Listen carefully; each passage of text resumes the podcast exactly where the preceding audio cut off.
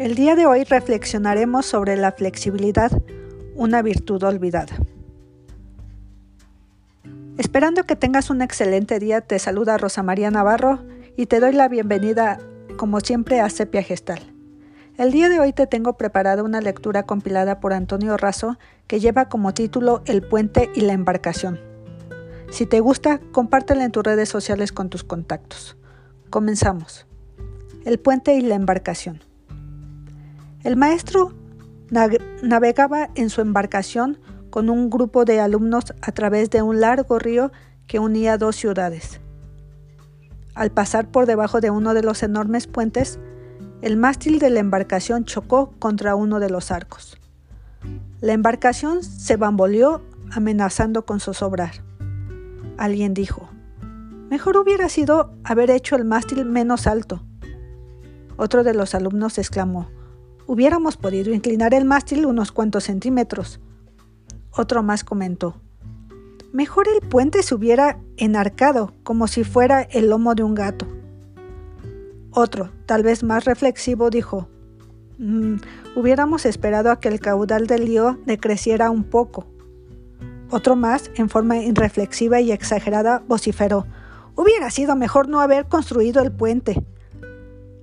Una vez que se agotaron los comentarios, el maestro tomó la palabra y les explicó. La realidad es que nadie hizo nada para evitar el encontronazo. Nadie supo ni pudo anticiparse ni preverlo. Todo lo que acabo de oír son justificaciones.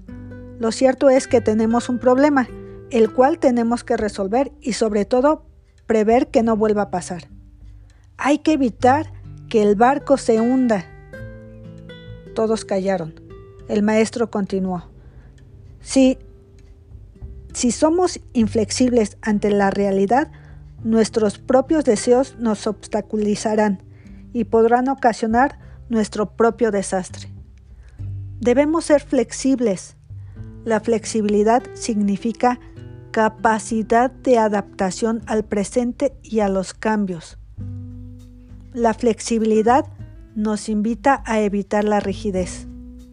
Y para terminar concluyó, pero no hay que confundir ley con capricho. Los caprichos crean el caos.